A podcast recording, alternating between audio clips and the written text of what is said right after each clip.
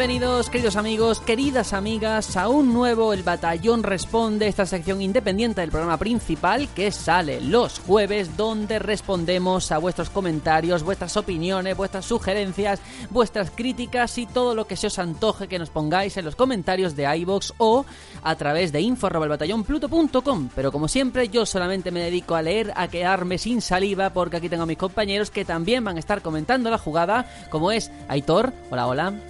Hola, hola, aquí estamos para responder a todo lo que podamos responder. Eso, lo que podamos, vamos a intentarlo. Lo que podamos, sí, sí. y por supuesto no puede faltar Juanjo. Hola, muy buenas a todos. Pues yo estoy aquí, café en mano, eh, esperando a, a imbuirme de la sabiduría de tantos hijos e hijas de Pluta. Eso, eso, mucha sabiduría contenida en estos comentarios que como siempre ya sabéis, eh, hago un barrido, cojo 10, en este caso son 9 escritos y uno en audio, ya sabéis, quien quiera que nos mande un audio, una nota de voz fácilmente con el móvil en info.batallonpluto.com, la única condición que no supere los 3 minutos. Sergio, ¿hay Dime. algún motivo por el que tú prefieras que te envíen audio? Sí, porque no tengo que leer. Su garganta. Claro. Ah, claro. no me había dado, no me había percatado de ello. Es que llevo desde las cinco y media aquí hablando.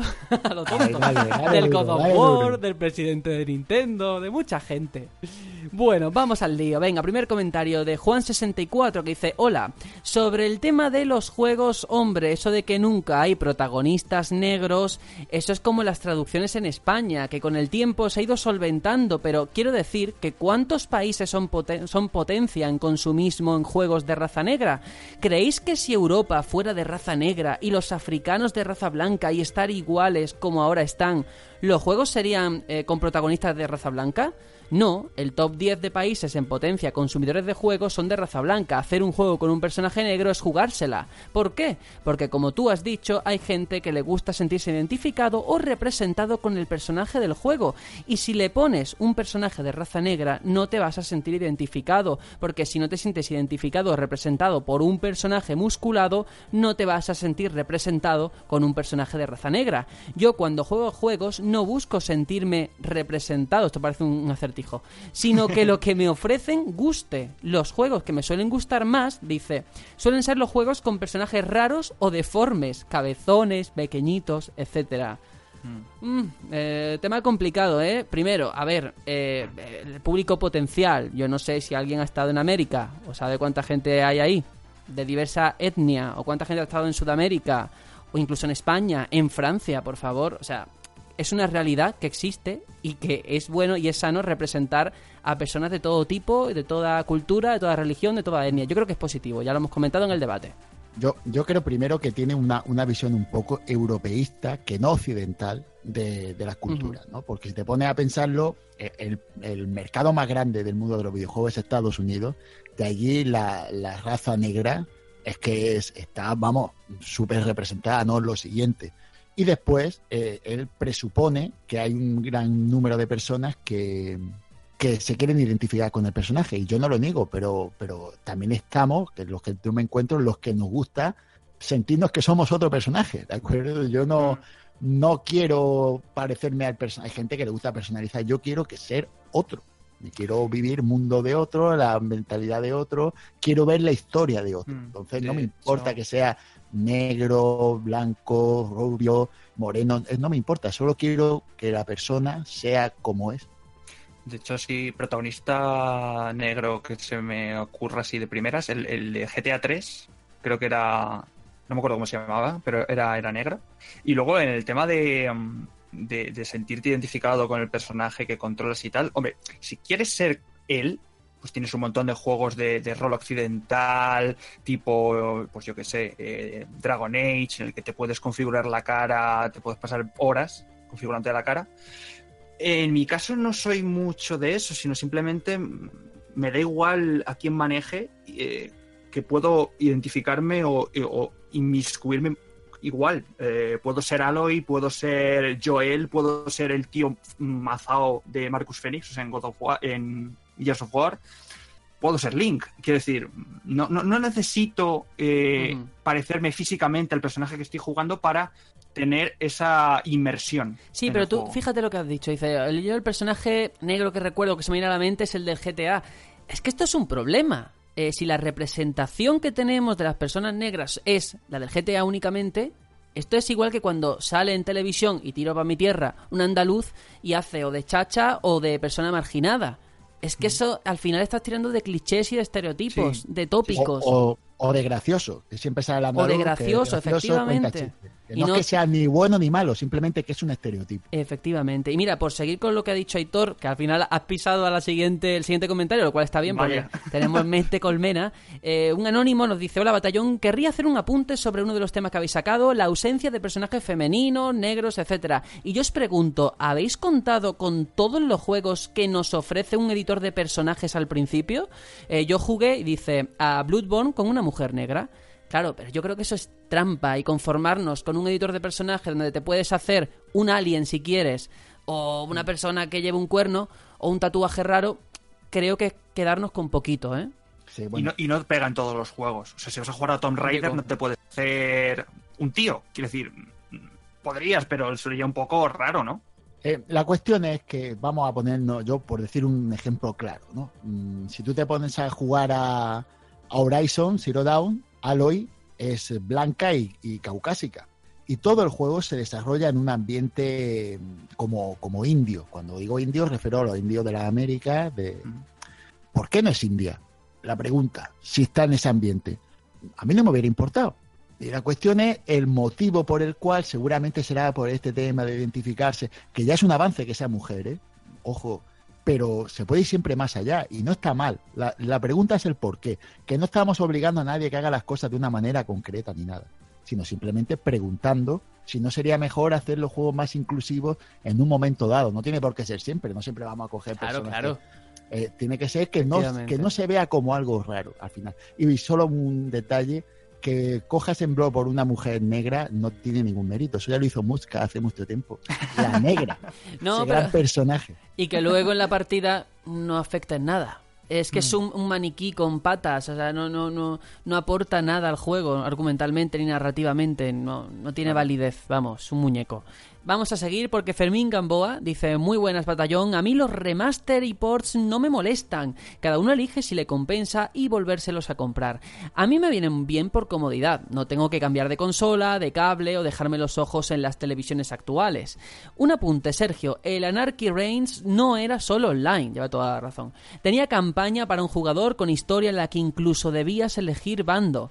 Pasó muy desapercibido incluso contando con Bayonetta como personaje invitado. Subo la apuesta de Tony y, y veo un anuncio de Netflix de Gerald y Paquita Salas montados en un unicornio.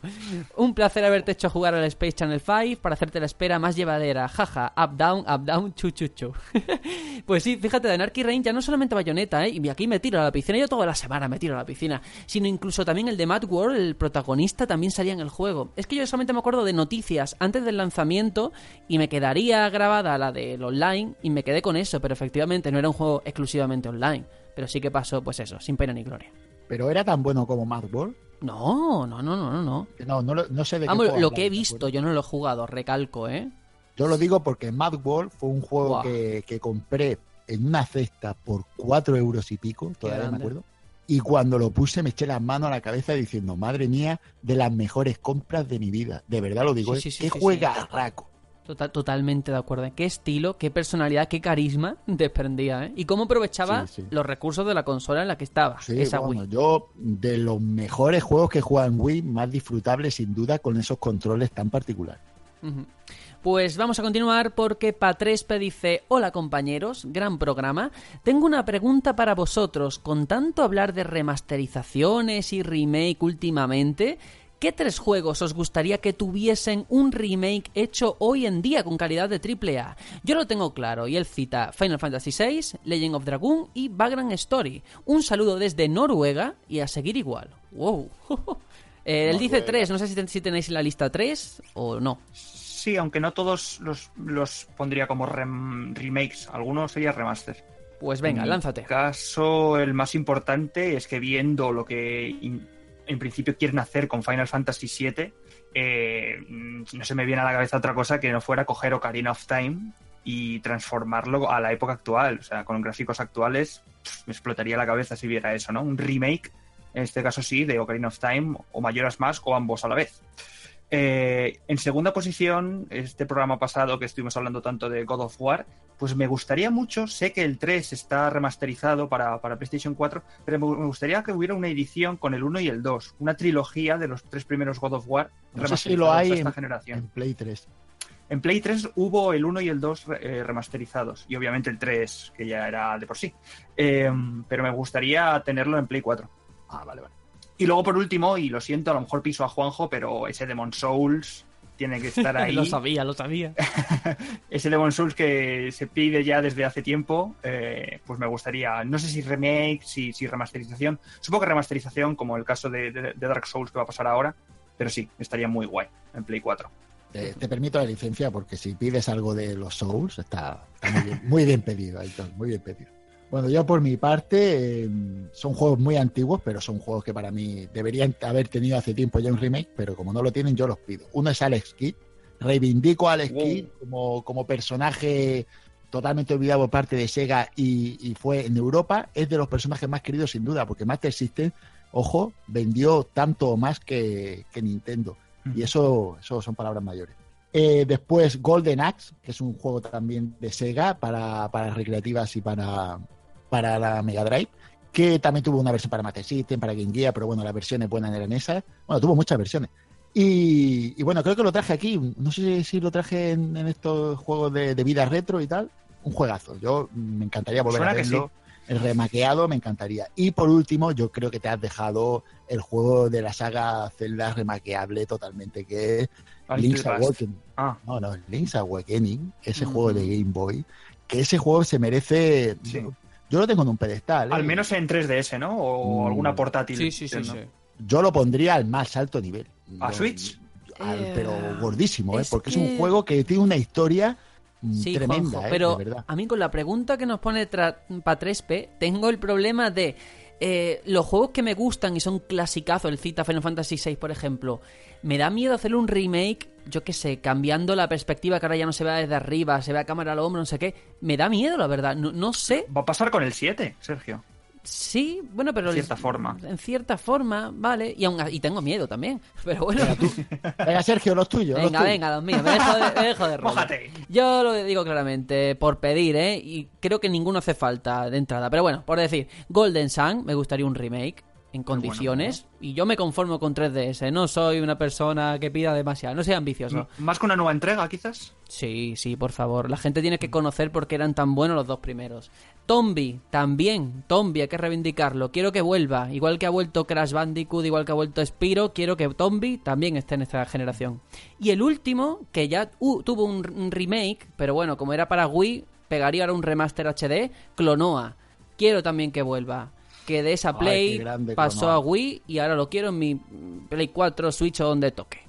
Me y ya encantaba ese falso 3D, era, era Sí. la verdad es que muy Ten cuidado que como. Tony te oiga va a decir no era 3D, era 2.5, no sé qué. Es falso, fa- he dicho falso 3D Vale, con vale. toda la intención de este mundo.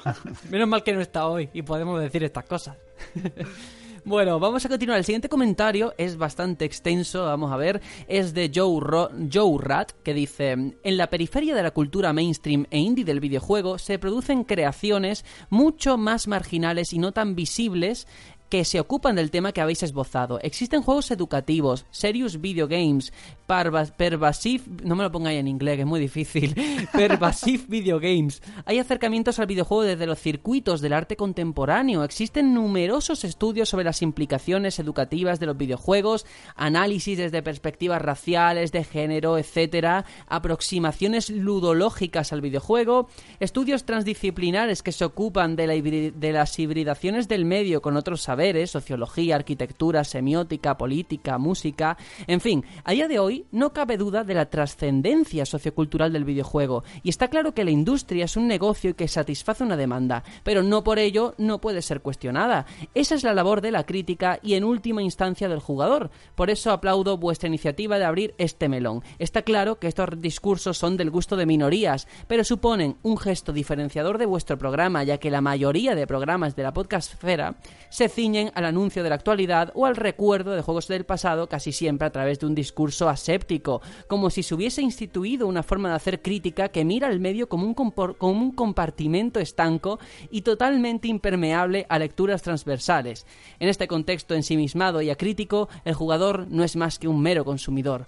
Ay, ¿veis por qué prefiero que mande una nota de audio? Porque me cuesta mucho. Pero no, es un comentario muy interesante, sin duda, ¿eh? Una reflexión mm, muy chula. Yo solo puedo decir que... ¿Pero puedes traducir, Sergio? yo que a ver, no, eh, ya fuera broma, a ver, aparte del pervasive video games y todo eso me ha costado, pero sí que yo creo que al final la, moraleja que puedo sacar de aquí, el mensaje es que efectivamente hay varios discursos, eh, muchas formas de tratar al videojuego como entidad, como obra cultural, y que yo creo que todas son necesarias, igual que el que hace un análisis totalmente objetivo y solamente habla de gráficos, jugabilidad, no sé qué, o el que tira más, más por el apartado personal, ¿no? Yo creo que todos hacen falta y todos estamos aquí en la podcastfera, como dice el compañero Joe me, gusta el término. No, yo, yo que me perdone la licencia de haberle hecho la broma a Joe Rat, ¿vale? Que no es una broma totalmente. Es simplemente porque el, lenguaje utilizado es muy culto. Eh, no es normal escuchar terminología de, de tal nivel y entonces, claro, me, ha hecho mucha... Me lo he imaginado todo como si, estuviera leyéndolo con un monóculo, un tío muy culto, así sentado en un diván. Con una hoguera, con una chimenea de fondo. Sí, sí. Y, otro enfrente escuchándolo así con las manos puestas delante. Hay que Jiménez, ¿no? Con su copa de vino. Asintiendo en todo momento, sí. Sí, me ha gustado mucho porque me ha parecido súper culto. He hecho la broma pues porque, por, hacerla, pero que vamos, que mm. no es que lo respete, es que me parece un comentario de un nivel pro, superior. Pues tenemos más, porque Umbers, así se llama este compañero, este oyente, nos pone muy buenas hijos de Pluta. Esta semana hemos visto novedades del desarrollo en el juego para móviles de Nintendo, Dragalia Lost. ¿Qué os parece a vosotros lo que se ha visto? Yo creo que Nintendo lo está haciendo realmente bien, abriéndose al mercado móvil, como se está viendo con Fortnite. Se está demostrando que es un mercado rentable y creo que le puede ayudar para poder hacer inversiones más arriesgadas en el mercado más gamer. En cuanto a la traducción de Shenmue, me parece que si creen que merece la pena volver a sacarlo es porque han visto mercado. Si no han sacado traducción es porque saben que el que lo quiere va a pasar por caja con o sin traducción. Un saludo. Bueno, el tema del juego este para móviles Dragalia, yo lo he visto. Tiene una pinta curiosona y sobre todo al hilo de lo que comentábamos el martes de Furukawa, el nuevo presidente que quiere fomentar esa sección para móviles, yo creo que es un primer paso interesante y más viendo como él comenta lo de Fortnite, o sea, la de ingresos que está generando en móviles está fuera de, de vamos, de toda duda. De hecho, bueno, del juego solamente he visto una, una, imagen. No sé si realmente hay algo más.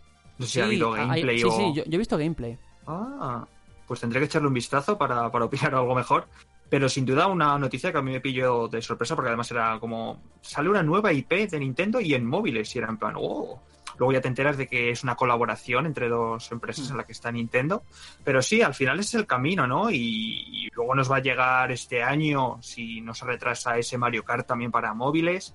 Al final te tienes que, te tienes que actualizar, tienes que estar siempre ahí en, la cresta de la ola, seas Nintendo, seas quien seas. Y, y, es eso, ¿no? Al final veremos si también Fortnite, este, eh, la moda de las modas acaba en, Switch. Eh, veremos cómo trabajan las third parties en este, en este sentido. ¿Se, sabe el modelo de negocio de este juego de, Dragalia Lost? Si va a ser free to play. Creo que era free to play. Yo lo único que sé es que, ya sabéis, el juego, como dice Aitor, no, es, no está desarrollado por Nintendo, pero se llevan el 5% de, de los beneficios. Un poco como con Niantic y Pokémon Go. Sí, que pone Nintendo delante y... Ahí estamos, y para la saca. Bueno, Peter Griffin dice, ojito, que aquí también hay una pregunta bastante buena. Buena batallón, para variar, os lanzo una pregunta. ¿Qué juegos habéis empezado una y otra vez y por lo que sea nunca os habéis conseguido pasar? En mi caso me vienen a la mente dos, Mega Man 3 y la recreativa Samurai Shodown. Showdown. Un abrazo. A ver, ¿quién se moja primero?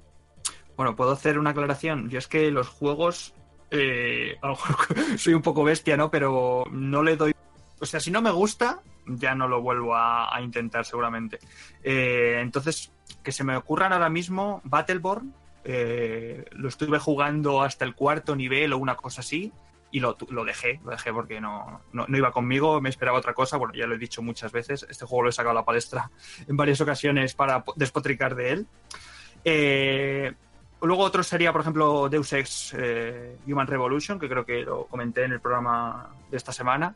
eh, que igual no, no, no, iba mucho conmigo. Avancé un poco en la historia, pero igual lo acabé dejando al ostracismo. Y luego, otro juego también que igual abandoné fue Dead Island. Eh, el Rip, Riptide o algo así que se llamaba, que es la continuación directa del Dead Island original, que igual no, no, no consiguió engancharme y no, no me enamoró. Mira, interesante. Conforme estabas hablando me he acordado yo de, de, uno que voy a decir después. A ver, Juanjo, por tu parte, creo que lo tienes más claro que nosotros. Sí, yo voy a decir dos por dos motivos diferentes, ¿vale? Por, por, eh, por agobiado ya de que no me lo podía pasar porque me costaba mucho y, ya hubo un momento que lo dejé. Hay un juego de Mega Drive que se llama Comics Zone, los más viejos del lugar lo conocerán, que era un juego que estaba ambientado así como en un, como en un cómic, ibas como en viñetas de cómic, un, juego de estos de beaten up, que se llaman, de dar puñetazos y todo eso, así bastante molón y el juego era muy guapo, estaba muy chulo, pero era muy difícil y lo empecé muchas veces y, y no me lo conseguí pasar hasta que no cogí un emulador y a base de, de guardar pantalla y todo eso, pero lo que es el juego original y la consola no lo conseguí hacer nunca. Y después, eh, este es muy curioso porque este juego me ha encantado, le he echado miles de horas, pero nunca me lo he pasado. No digo miles, pero sí cientos de horas, que es Skyrim. Ah, Skyrim... que sea decir Candy Crush, digo, no, es que se nos acaba. No, no, yo Skyrim he jugado cientos de horas, te lo digo de verdad, he jugado con varios personajes, he empezado partidas muchas veces, me lo he pasado en, de una manera, de lo que las quests principales de una manera y de otra, pero lo que es el final lo que es el tema de, acabar con. Bueno, no quiero contarlo por si alguien no se lo ha pasado. La main quest, ¿no? Sí, la main, la main quest que al final tienes que hacer una lucha muy épica. Mm. La, la, única vez que he llegado a esa lucha, que fue la primera, tuvo un bug. Qué raro, en un juego de. en un juego de Bethesda, un bug. tuve un bug, eh, tuve que salir de la partida porque se rompió y nunca más intenté pasarme el juego, pero echarle horas le eché cientos, de verdad lo digo, no sé cuántas horas he echado Skyrim, muchísimas y con muchísimos personajes. Joder, qué, interesante. Pues eh, yo voy a traer uno y ahora voy a traer dos porque me he ido acordando cuando, hablaba Hitor. Y además es un caso de qué diferencia hay cuando juegas un juego en una feria y cuando lo pruebas en tu casa. Yo me acuerdo de una feria, no me acuerdo ni del nombre, pero era en Bilbao. Pero veo un título que se llamaba eh, Fairy Tail Fights no sé si lo conocéis, era como mm. una especie de parodia, versión gore de los cuentos clásicos de Caperucita Roja, los tres cerditos. Entonces tú, por ejemplo, ibas con Caperucita Roja, pero con un cuchillo te ibas cargando, yo qué sé, a todo lo que se te cruzaba. Era una reimaginación bastante oscura. como Alicia Madness Return. Sí, pero en este caso era mm, o sea, intentaba sacarte la risa, el humor, precisamente con eso, con un montón de sangre, de vísceras. En un juego que además eh, era multijugador y era divertido cuando lo jugué multijugador con mi hermano en la feria. Está, está en YouTube, podéis ver el gameplay. Pero es que luego lo juegas en tu casa y es que era horrible la de bugs que tenía. Y lo que me parecía divertido, ya no lo encontré divertido. Así que ni, lo acabé, ¿eh? Me hice la primera fase y lo he dejado ahí. Y ahora el segundo, que esto va a llamar la, atención porque es de From Software. Título que lo tengo ahí y tampoco he acabado. ¿Será Dark Souls? ¿Será Demon Souls? No, es Ninja Blade. ¿Qué título, amigos? No he sido capaz, un título que en su día recibió muchísimos palos porque tenía Quick Time Events. El martes hablamos de cómo hacerlo bien en God of War, por ejemplo, y lo mal que se hacen en este juego. Cómo te corta la acción cada dos minutos de pulsa cuadrado, pulsa círculo, ahora arriba y el joystick no sé qué. Y es un juego para mí mal ejecutado, hay una buena idea detrás, pero mal llevada a la práctica. No es de Miyazaki, ¿no? Ah, ya, tanto no he llegado, pero bueno, bueno. Ya empezamos a echar balones fuera. Si no es de Miyazaki, te perdono. Ah, bueno, bueno. Era de Front Software, lo único que sé. Vamos a seguir porque Anónimo nos dice, qué verdad la de que... Esto es, esto es interesante porque al igual que nos ponen preguntas, esto es una recomendación muy chula. Qué verdad la de que los indies siempre acaban tocando temas más variados e inclusivos. Tengo un enganche gordísimo, el celeste, que cada vez salen más plataformas, indica, con una protagonista con depresión y ataques de pánico. Y es un plataforma de precisión, para que luego digan que una historia increíblemente humana no encaja en algunos géneros. De hecho, es una historia que trata en profundidad los problemas mentales de la chica protagonista, creando un personaje aparte que representa su lado de autocrítica y ansiedad, que es la villana entre comillas del juego. El juego forma un retrato de la enfermedad mental que me encanta se lo decía antes a Aitor fuera de micro, qué ganas tengo de hincarle el diente a este celeste, solamente escucho hablar bien y mucha gente mm. dice que es el indie del año, ¿eh? Sí, bueno, yo he escuchado críticas de, no solo indie, sino de uno de los candidatos a GOTI. Sí, de, sí, sí, gente, de gente muy reputada, que tiene una reputación ahí, un nivel detrás que tú dices, bueno, bueno, este juego, lo único malo es que no está en físico y a mí ya empieza a dolerme el tema Ah. este de, no por nada, sino porque me da miedo que ahora lo compre en digital y dentro de tres meses digan, no, vamos a sacar una edición GOTY Te busco cuánto física". vale en Rusia, a ver. A ver, venga, ahora cuando acabemos el programa me cuentas. Eso, eso.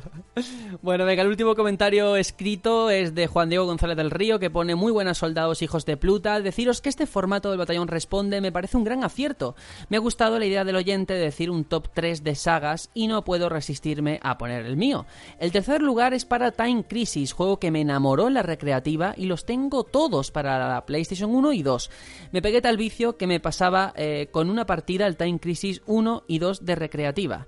El segundo lugar es para Monster Hunter, el único juego que me ha hecho comprarme una consola, la 3DS, y enamorado del Monster Hunter World, en el que llevo, ojo, más de 200 horas.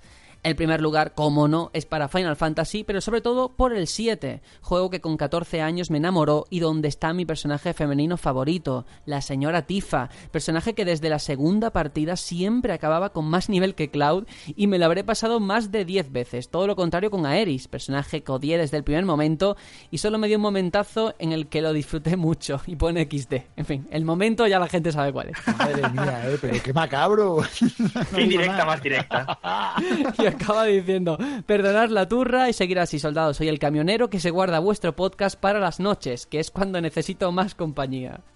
Qué grande, Joder, qué grande. Qué grande, tío. Bueno, primero, lo de los Time Crisis, este tío tiene que jugar mucho y muy bien, ¿eh? Porque ya digo yo que jugar a... a- no sé si la habéis jugado. Era una, Yo al una Play recrea- 2. ¿A la recreativa no habéis jugado? No, no. no, no, no, no. Bueno, pues la recreativa, el mueble, estaba guapísimo, porque tú te- aparte de la pistola tenías como un pedal. Entonces, cuando tú presionabas el pedal, asomabas, ¿de acuerdo? Entonces, podías disparar y cuando soltabas el pedal, te escondías en una cobertura. Entonces era muy, muy dinámico el juego, eh, tenía ahí unos momentos bastante...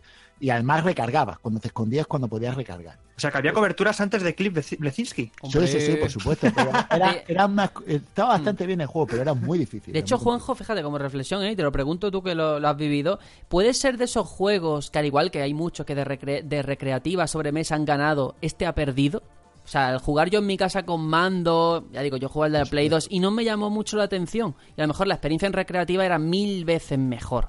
Por supuesto, por supuesto. Primero porque era mucho más espectacular y era mucho más dinámico jugar con el pedal porque si, si te lo recuerdas, yo no sé si jugaste con mando este juego, ¿no? Sí, sí, sí. Eh, yo este juego de- lo tuve, este juego yo lo tuve en Play 1 con pistola, con, ¿cómo se llamaba? La G-Con, no me acuerdo el nombre Sí, de la la pistola. G-Con. Bueno, el caso es que eh, tenía un botón, la pistola, y, hacía el- las funciones de pedal.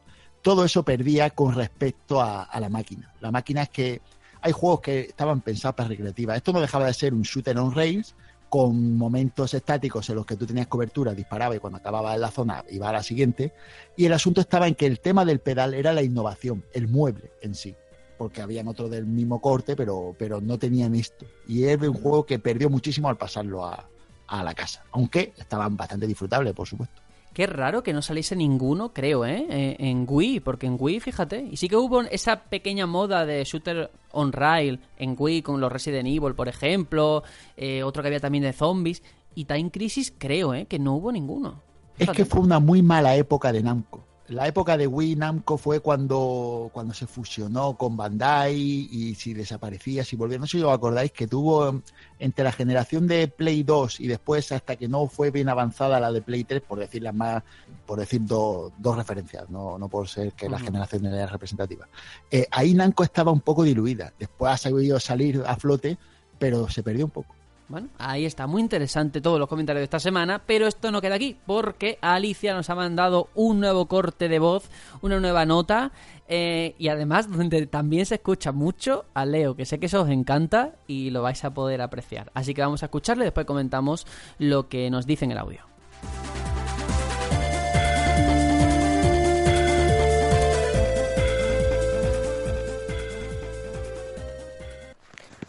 Hola amigos, soy Ali, ¿qué tal? Me ha parecido muy chulo el debate de esta semana. Bueno, ya habéis tocado un poco el tema con anterioridad, pero ahora habéis profundizado más y me parece que habéis eh, puesto sobre la mesa cosas muy interesantes. Estaba escuchando ahora la parte en la que Tony comenta lo del el juego de Witcher, que yo también lo he jugado, es uno de mis favoritos.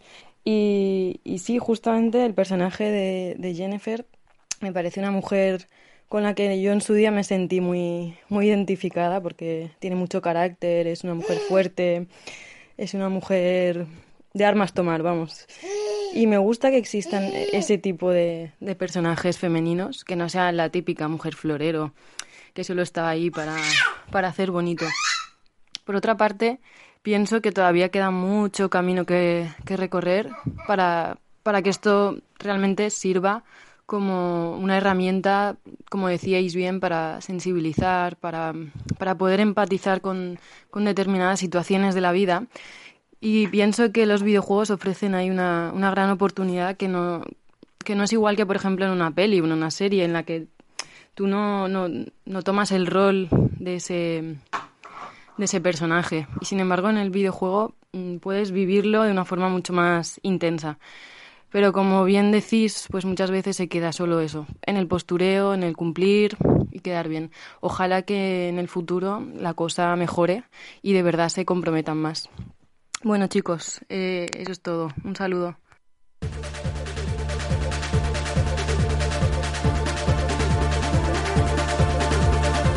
Madre mía, qué grande, qué grande Alicia.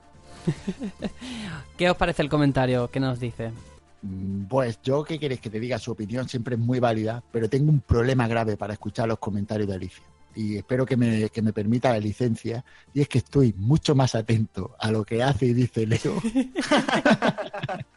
lo siento, estará muy feo, Alicia, lo siento. Pero es que además estábamos todos por el chat interno nada más que diciendo, ay, qué bonito, me Dentro encanta. de nada le pide el Nintendo Labo, el Exacto, niño. estábamos todos escribiendo cosas, porque es que es adorable, es adorable escucharlo, es algo que, que es que es muy bonito. De, aparte, por supuesto, su, su lo que es la opinión que ella, que ella nos dice, pues, pues que vamos, que vamos a decir de The Witcher 3 y del personaje de Jennifer, es que es un torrente, de- no se puede decir más. Y, y claro, pues tiene toda la razón en que la, la prensa no se mete, la prensa, perdón, lo- los, desarrolladores no se meten a fondo y, y posturean mucho, pero en eso estamos, en intentar ver el cambio y, por eso se hizo ese debate. Mm, Yo soy positivo en ese sentido, ¿eh? Y quiero creer que, hay espacio para ambos tipos de juegos. O sea, venimos del Marte hablando de esa gran producción, ese triple A que es God of War, que va a lo seguro, las cosas como son, pero es que lo seguro funciona. Es como cuando vas a ver Los Vengadores. La película es la que es. No te esperes otra película, no, te esperes una película de un festival como Sundance.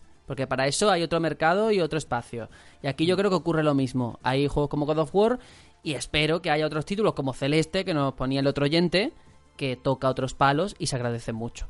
Sí, pero también hay los casos de, de- de matices, ¿no? Dentro de los AAA que también tienen esos toques, esos repuntes que está muy bien verlos, ¿no? Como el caso de, de Jennifer en, en The Witcher.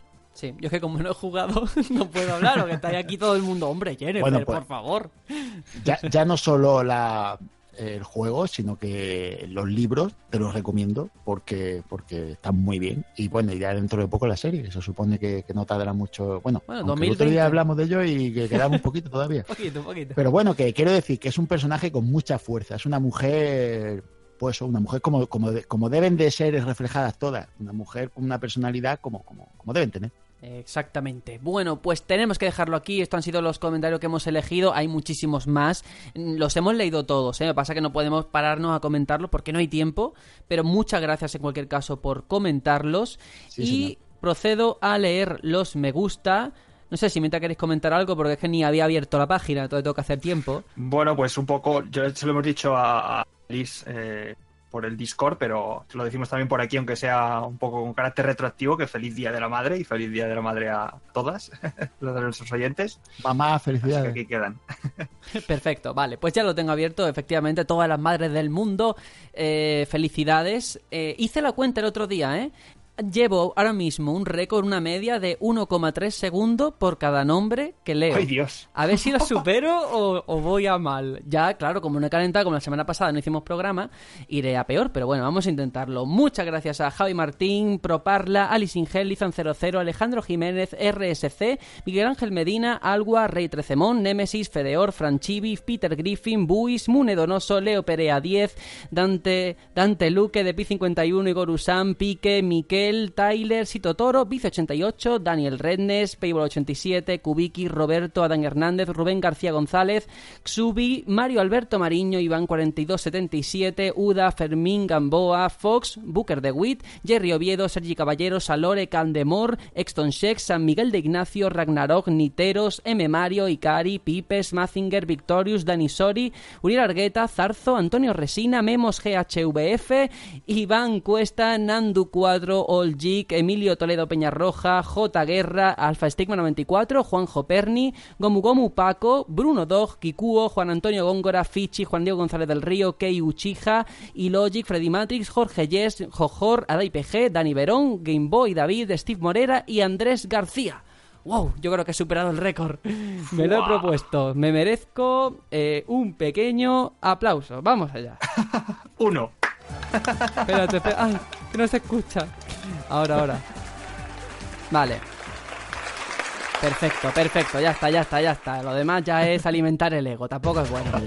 No, lo demás no. Todo ha sido alimentar el ego, todo. Bueno, chicos, nos vamos hasta la próxima semana. Así que Aitor, igual, pues eso, que nos Pues nada, despedimos. no, nos despedimos. Siento decir que quedan cinco todavía. Tres, esto no ha cambiado. Todavía, todavía. Pero bueno, hasta el siguiente programa no cambiará el número. Efectivamente, pero vamos, el tiempo pasa volando, ¿eh? Para bien y para mal. Sí, sí, estaremos esos anuncios pre-3, aunque espero que no nos revienten mucho. Que se guarden la, la pólvora para después. Eso, que estamos en Discord, que tenemos una sala solamente para hablar, bueno, un canal para hablar del E3. El hype ya está en camino. Tenéis que sumaros. El tren, el tren. El tren, el tren, efectivamente. Y lo mismo, Juanjo, nos tenemos que ir ya. Pues nada, eh, un placer haber eh, escuchado todas estas opiniones tan, tan bien formadas y, y nada, esperar a la siguiente. Espero que volver la semana que viene no, porque no, no voy a poder por estas cosas familiares que tengo, pero a la otra espero estar ya otra vez aquí al pie del cañón. Esperamos que el E3 sea próspero y ya vamos haciendo nuestro vaticinio. Eso, que nos han preguntado mucho, ¿qué ha pasado esta semana? ¿Por qué no habéis grabado? Porque mayo siempre es un mes complicado, siempre, siempre, siempre, lo sigue siendo y de hecho, pues hoy ha faltado Tony, la siguiente faltará Juanjo, a lo mejor la siguiente falto yo y nos vamos turnando, pero bueno, la cosa es que el programa siga adelante, estemos los que estemos y ya está. Sí. Aunque haciendo malabares, porque tenemos que hacer malabares, Sí, pues sí, sí. intentaremos traer lo posible una edición semanal siempre que podamos. Efectivamente, de una forma u otra. Así que nada, nos despedimos hasta el próximo programa. Adiós. Chao, chao.